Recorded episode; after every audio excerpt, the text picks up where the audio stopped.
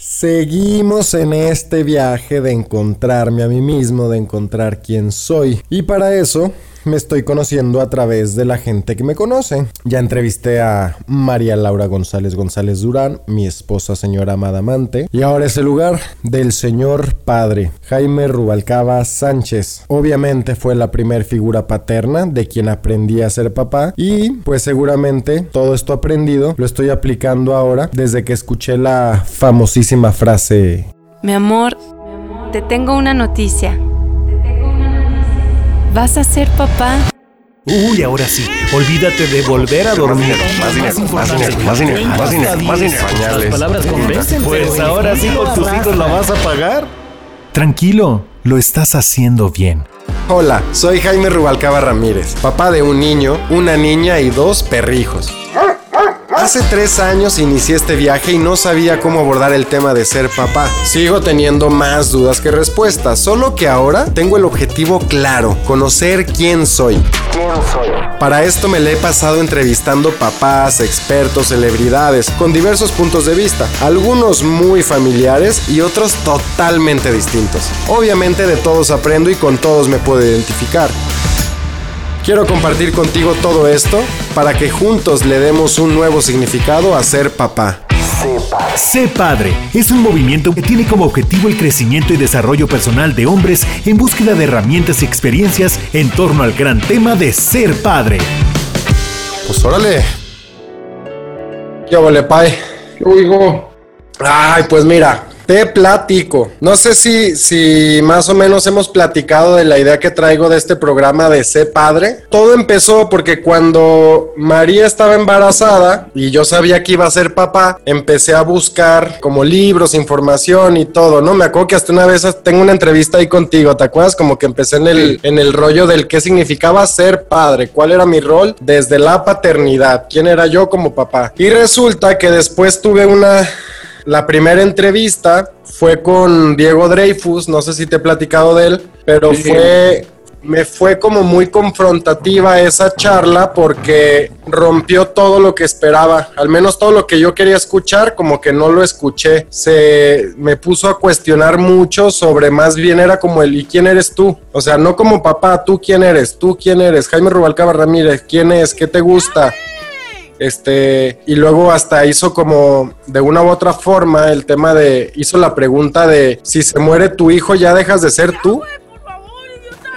O sea, como en serio ya no, o sea, tú no tienes identidad ya una vez que es tu hijo. Entonces, mucho de la de lo de lo que me empezó a cuestionar fue sobre el más allá de quién soy yo como papá, es quién soy yo, ¿no? Entonces, quiero hacer como que las primeras entrevistas a gente que me conozca para, para que me ayude como a, a encontrarme, a definirme, por así decirlo, y luego ya empezar la búsqueda de con más gente y todo para ver quién quiero ser. ¿No? O sea, como ya tomar yo decisión sobre el, no tanto lo que he sido en estos 35, 36 años, sino como el quién quiero ser los próximos, ¿no? Empezando por ahí, quería tal cual como que me ayudara a saber desde tu perspectiva, para ti, quién soy yo, ¿no? El cómo me definirías, eh, incluso desde, desde la infancia, desde el cómo me recuerdas, qué he cambiado, cuáles son las cosas que puedes ver de que aprendí de ustedes como papá, mi mamá, etcétera. No tengo una lista de, de preguntas, es nada más como, como charlarle. Adelante. Digamos que una de las cosas que me llama la atención es, yo vengo a ser el, el tercer hijo, el niño más chico y de entrada el primer varón. No sé qué tanto se cumpla o no este cliché, por llamarlo de alguna manera, que al menos conmigo sucedió, como estas ganas de tener un hijo varón yo como hombre querer un otro hombre que me pueda sentir como identificado. Entonces, si me puedes empezar a platicar desde ahí, desde la desde tu recuerdo de cuando nací, desde esa perspectiva de que era el primer hombre. Bueno,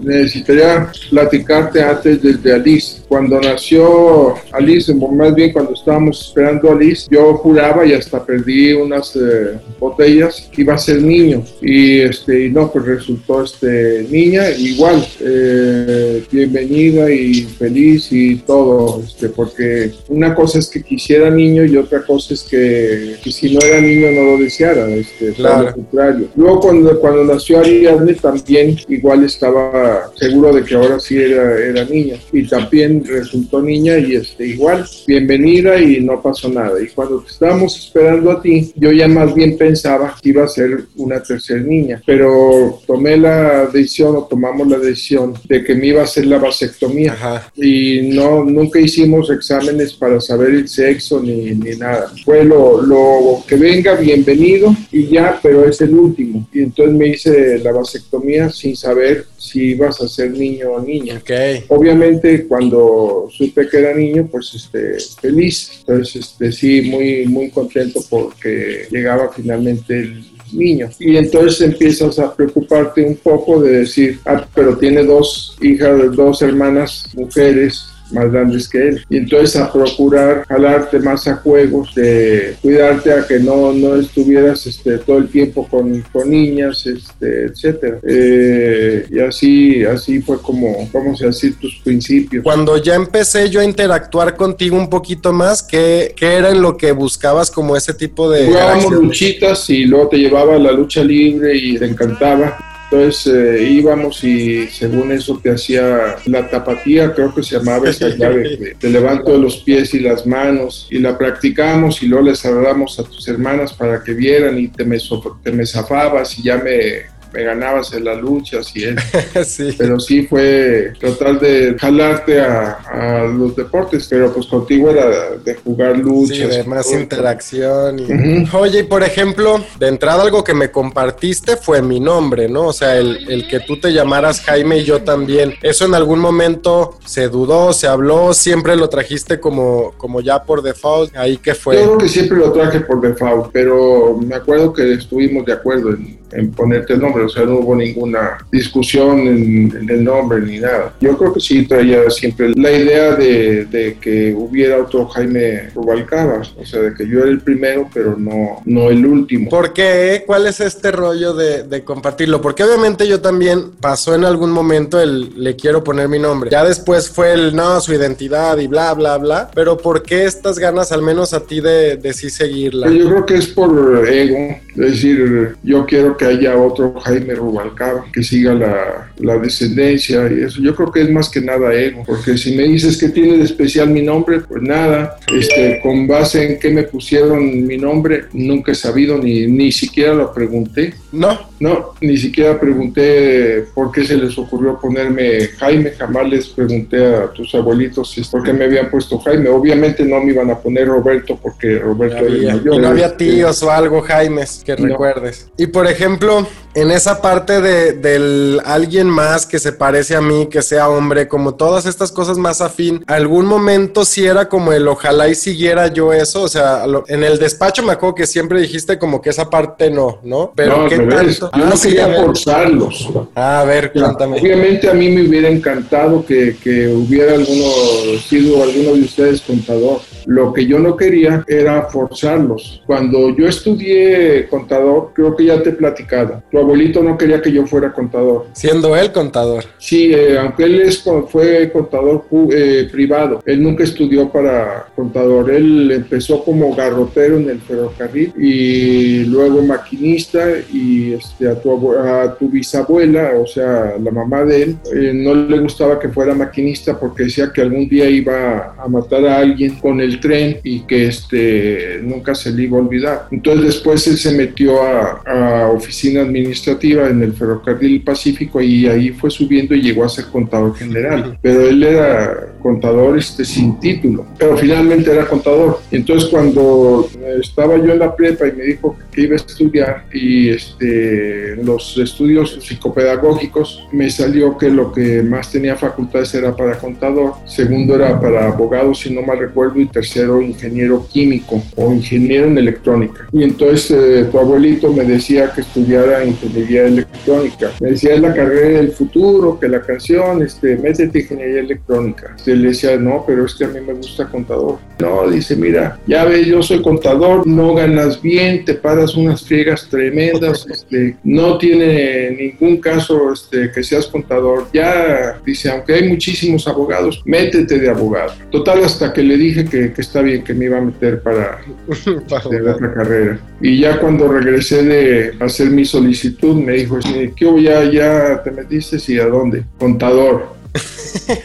Nomás hizo así, pero este, ya, ni modo, ya te metiste ya. Y este, entonces yo no quería influenciarlos a ustedes, ni positiva ni negativamente. Me hubiera encantado, sí, me hubiera encantado que, que fuera alguno de ustedes eh, contador. ¿A que poco? pudiera haber seguido con el despacho y eso. Pero precisamente para no influenciarlos, cuando hicimos Rubalcaba Villalobos, pusimos la cláusula de que ninguno de nuestros hijos podía entrar al despacho, eh, a no ser que ya llegara gerente o socio de una firma grande y entonces que ya hubiera ganado un prestigio no fuera de la firma, que ya no dijeran que era por el ser hijo de papá.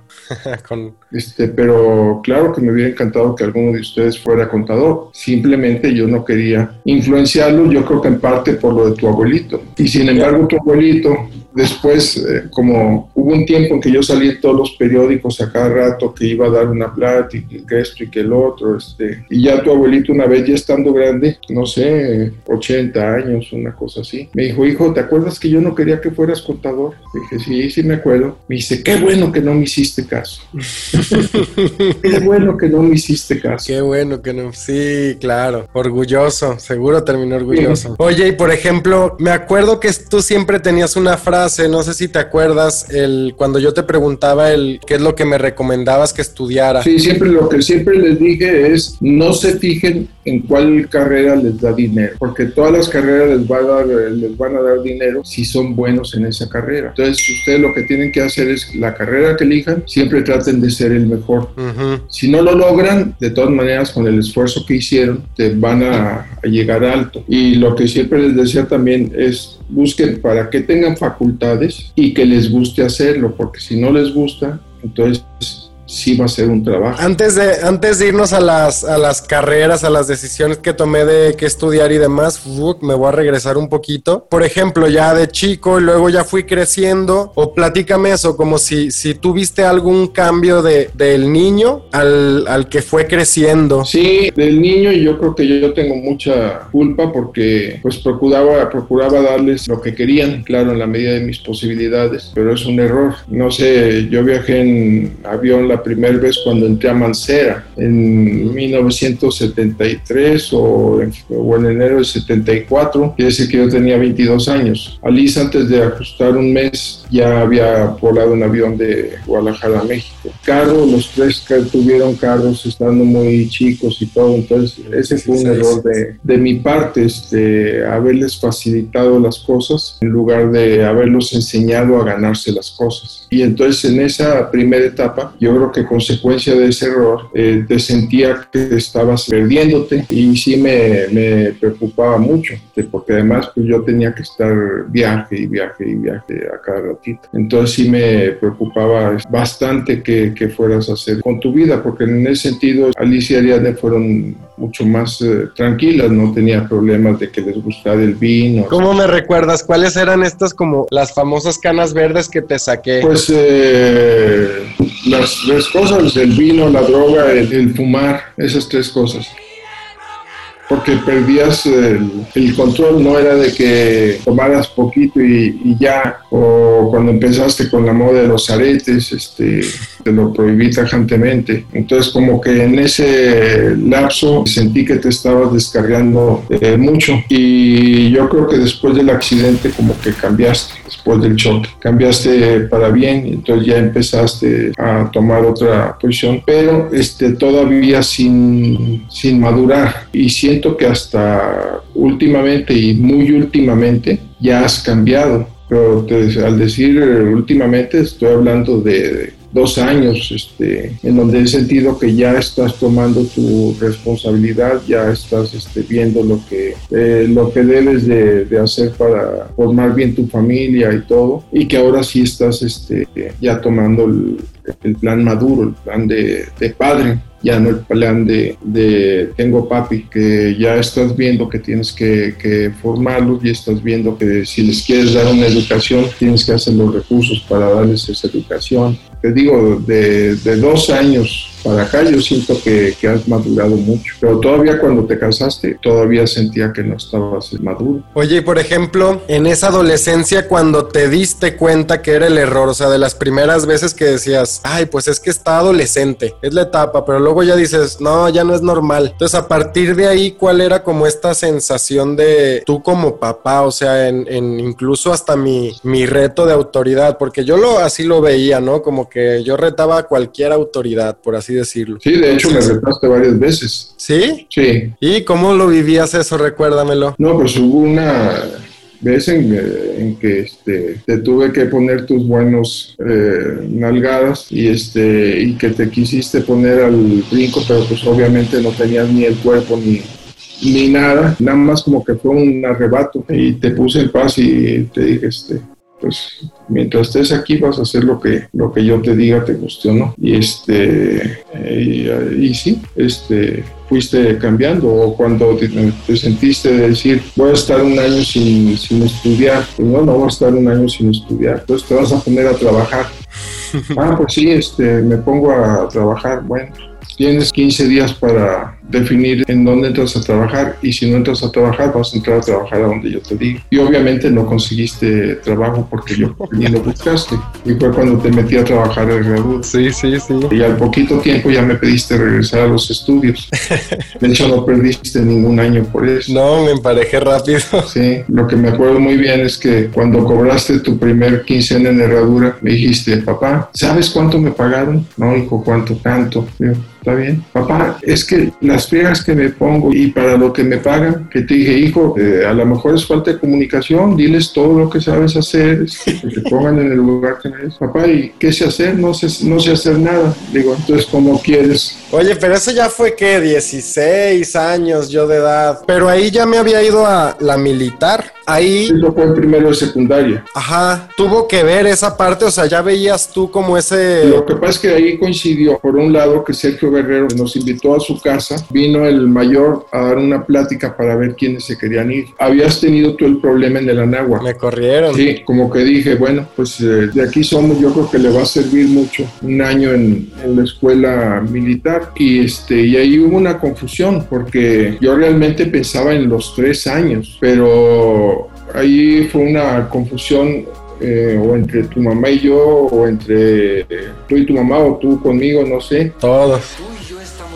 A mí me dijeron, o por lo menos tengo esa impresión, de que ya no quería seguir ahí. Entonces dije, bueno, pues ok. Este, y después me enteré que tú querías seguir. Sí, a mí me encantó. ¿Y por qué nunca me dijiste? Como dices, yo creo que la falta de comunicación, yo me ten... yo la idea con la que me quedé siempre fue que como era muy cara, era nada más un año, pero me acuerdo que, que fue una etapa que disfruté. Y... De hecho, yo también hubiera querido que siguieras y en aquel entonces no tenía problemas para pagar la, la colegiatura, pero lo que yo recuerdo es que me decía tu mamá que, este, que era muy duro para ti, o a lo mejor ella era la que... Quizá la eso fue tenía. lo que vivió. Sí, por eso te digo que no, no puedo afirmar que fue una cosa así, sino que eso me cayó el 20 cuando tú después dijiste que por qué te habíamos regresado. Este, cuando yo digo, pues, ¿cómo? Sí.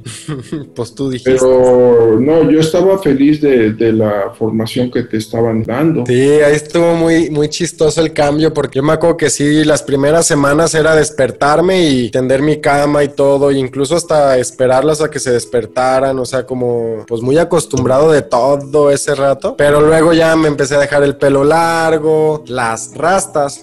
Te iba a preguntar, y por ejemplo, que también mencionaste lo del choque. Fue un choque como muy escandaloso. Peligroso. ¿Tú cómo recuerdas ese momento? Tú fuiste, creo que el primero que llegaste al accidente, ¿no? Sí. ¿Cómo lo recuerdas? ¿Qué sucedió? No, pues este, obviamente me hablaron, inmediatamente me fui hecho la mocha, llegué, pues yo iba todo preocupado y decía yo, este, pues por bruto, ¿para qué le pones carro?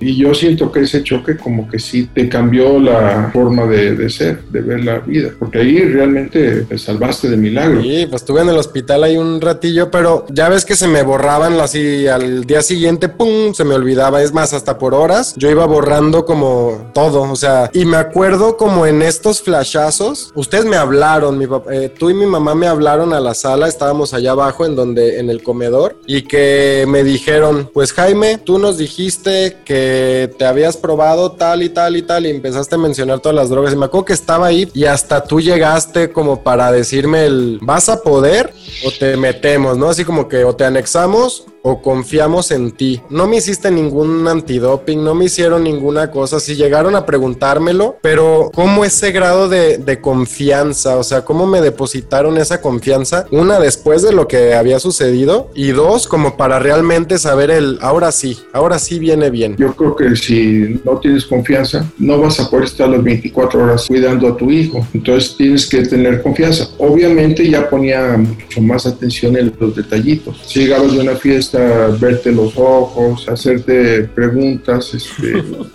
así, cosas que, que, no, no sé. ¿Y qué platicaban tú y mi mamá? O sea, ¿cuál era como el, pues este rollo de su hijo, el niño, qué show, qué sigue? Pues no, yo no recuerdo haber tenido una plática así, este, con tu mamá en ese sentido. Yo creo que, que los dos teníamos la intención de cuidarte, pero como no estaba muy bien la, la relación, pues como que no, no teníamos las pláticas en este sentido. ¿Qué era para ti vivir esa etapa? O sea, tú estabas como entre el, la chamba, ¿cuál era como esta manera de, pues sí, de no, de o no traerte el estrés de la chamba, o qué pasaba, o te afectaba, o no te afectaba? ¿Qué me... No, claro que sí, eh, claro que si me acordaba, eh, me afectaba, pero entonces lo que procuraba era no llevarme problemas del trabajo a la casa y no llevarme problemas de la casa al trabajo. Sí, pues sí, eso sí es claro. La... Sí, pero no es nada, nada fácil, pero como tenía tanto trabajo, pues se puede decir que eso me ayudaba, porque entonces eh, llegaba al trabajo y era tan absorbente que me evitaba el estar pensando en ese tipo de cosas y lo mismo llegaba y jamás eh, les platicaba tuve este problema o tengo este caso porque igual procuraban no llevarme los problemas del trabajo a la, a la, casa. Entonces nada más como que tratar de separar. También me acuerdo otro lado por ejemplo de entrada ahí también yo siempre te vi apoyando o sea también tengo este recuerdo de a lo mejor y no siempre estar pero en momentos importantes sí no o sea en batizados en eventos y todo. Sí te apoyaba porque era deporte y automáticamente este, yo sabía que el deporte que fuera era para bien. Obviamente me preocupaba el de capoeira, que te rompa la nariz o algo. Pues ni modo, este, cruzan los dedos y, y ya. Pero decía, bueno, finalmente es un deporte, este, adelante. El, con el deporte estoy de acuerdo. Capoeira te vi que le echaste muchos más, mucho más ganas que al básquetbol. Sí, claro. En el básquetbol, yo al principio lo que recuerdo, que hasta tu mamá y tus hermanas me decían, papá, mejor no vengas a verlo, porque lo, lo, regañas. Y es que yo te veía en el básquetbol cuando estabas en el Anáhuac, si alguien venía con la pelota, tú te ibas haciendo para atrás como cubriéndolo, pero no lo atacabas.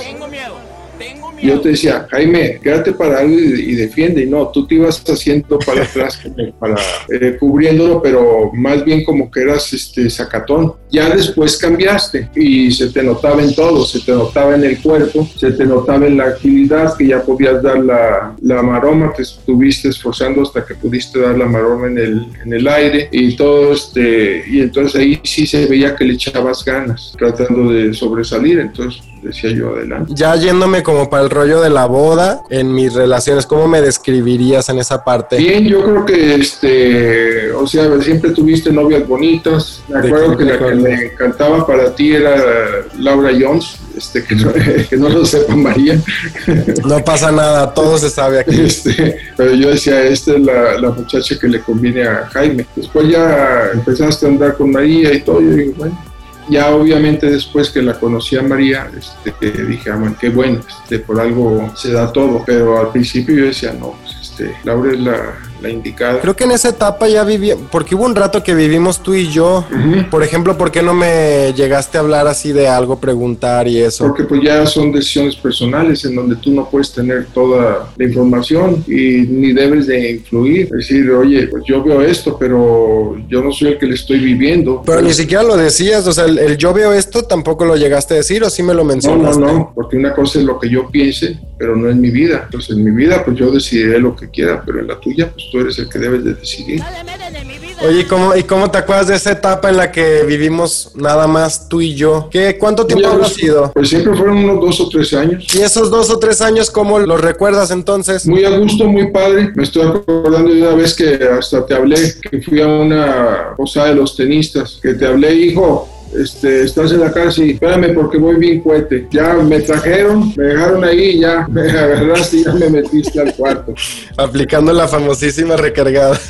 Eh, yo creo que muy padres esos eh, tiempos. Este, Oye, para ir ya actualizándonos a la hora entonces, ¿cómo me definirías incluso ahora como papá? Ya en este nuevo rol, ¿cómo, cómo me describes ya? Actualmente ya maduro, creo que ahora sí ya tomaste tu, tu papel de jefe de familia y ya no de, de hijo de papi y creo que la, la estás este, haciendo bien, que ahora empiezas realmente a, a sacar jugo de, de tu profesión, este, a vivir ya lo que es la, la vida. Finalmente ya, ya empezó y ya se están dando los, eh, los frutos. Entonces, este, yo diría que, que ahorita ya vas eh, bien, ya vas encauzado y que no hay que aflojarle el, el paso. Ya tu hijo tiene un hijo también varón, pero en algún momento te hubiera gustado que se llamara Jaime, Jaime III. Ah, sí, ¿Sí? sí, claro. También el por qué no lo comentaste. Porque es lo peor, influir. Porque si, por ejemplo, eh, te hubiera dicho yo y tú por darme ese gusto le pones el nombre de Jaime, entonces ya te estoy ocasionando un problema familiar en donde todo el tiempo iban a tener un problema María y tú por eso.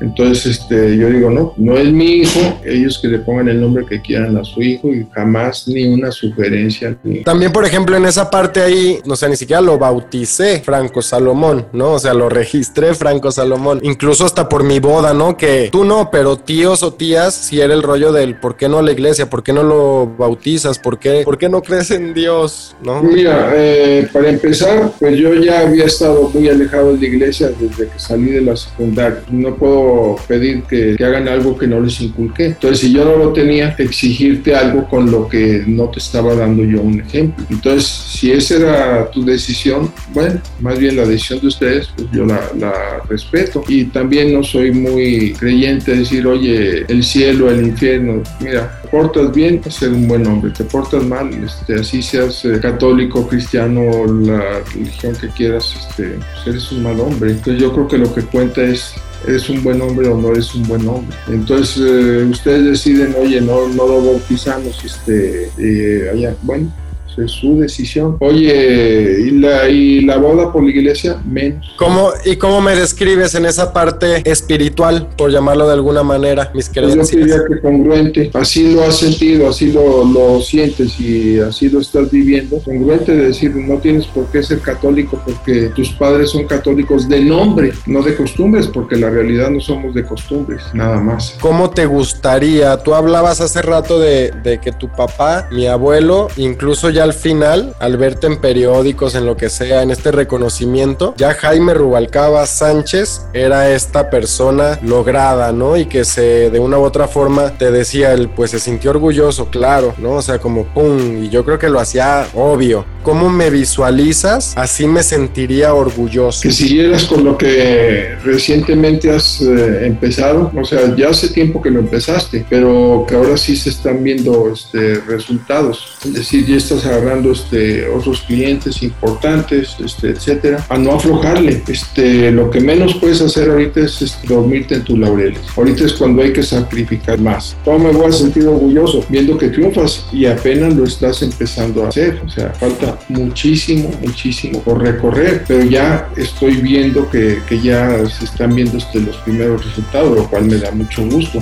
Por un lado me siento orgulloso de mis tres hijos, ya desde, desde siempre, pero obviamente que me sentiré más orgulloso en la medida en que ya dejes de ser el hijo de Jaime Rubalcaba y, este, y que ya pase a ser yo el papá de. Entonces, que tengas más éxito que yo que consolides tu actividad profesional y desde luego la, familiar va muy, muy de la mano, por lo menos así lo veo yo, en hacer algo que produce. Y produce me refiero a, todo, decir, produce trabajo, produce dinero, eh, produce bienestar para tu familia, todo va de la, de la mano. Entonces, eh, ahorita es porque ya te estás centrando en, en lo que debes de, de hacer. La carga se anda al burro, tu carga te está haciendo andar, qué bueno bueno. Ya como para cerrar, como papá, ¿cuáles serían como estas descripciones, adjetivos, lo que sea, en las que me describes? Diría dedicado, cariñoso y ejemplo quizás sería la tercera, porque creo que estás enseñando a que con el ejemplo se predica más que con las palabras. Esas tres palabras son las que yo utilizaría. Dedicado, cariñoso y ejemplo. Pues muchas, muchas gracias, Pa. Al contrario, hijo. Chao, chao. Nos vemos. Estar en desacuerdo con algún punto de vista es una gran oportunidad de encontrarme a mí mismo. Eso es desaprender. Sé padre. Padre.